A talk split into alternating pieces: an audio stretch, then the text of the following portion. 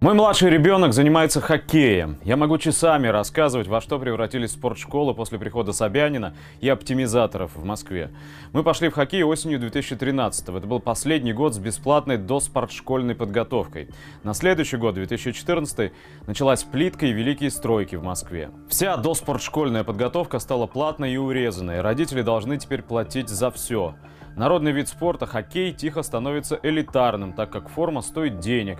Дети, как правило, катаются в самое неудобное время, по утрам. Соответственно, и тут родители должны находить время, чтобы водить ребенка в секцию. За тренировки плати, плати. До зачисления в спортшколу, как правило, дети катаются 3-4 года. Это так называемые группы общего развития. А теперь самое интересное. Чиновники говорят, вы можете не ходить в эти группы, приводить ребенка прямо к спортшкольному возрасту, к 9 годам, и мы будем зачислять. А теперь представьте, как может прийти ребенок в 9 лет в спортшколу, если до этого у него не было возможности научиться кататься на коньках.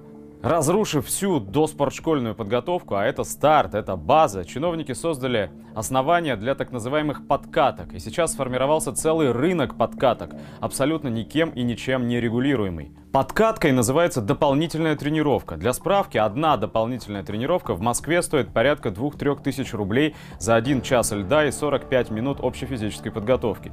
Как вы понимаете, одна такая тренировка эффекта не даст, и даже десяток не приведет к положительному результату. Тренировки хоккеистов — это системная вещь, она дает эффект, если тренироваться каждый день в течение продолжительного времени.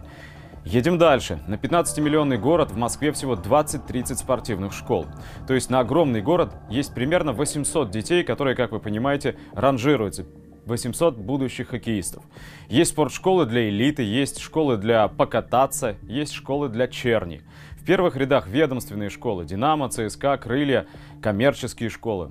Дальше школы для плебеев. До 2013 в московских спортшколах до 9 лет ребенку давали время на катание минимум час. 5 дней в неделю плюс ОФП, а то и больше. И это было бесплатно. Любой мог привести ребенка и за пару лет его ставили на коньки. К спортшкольному возрасту Москва имела множество детей, умеющих кататься на коньках. И можно было выбирать, было из кого выращивать будущих чемпионов, так как умели кататься все желающие. Не забываем про форму, которая, как я уже сказал, стоит денег. Мы получили сегрегацию по денежному принципу. Те, кто может накатать свое чадо, идут в высший дивизион, Динамо и так далее. Те, кто не имеет денег, довольствуются синей птицей. Деньги, а не талант, только деньги.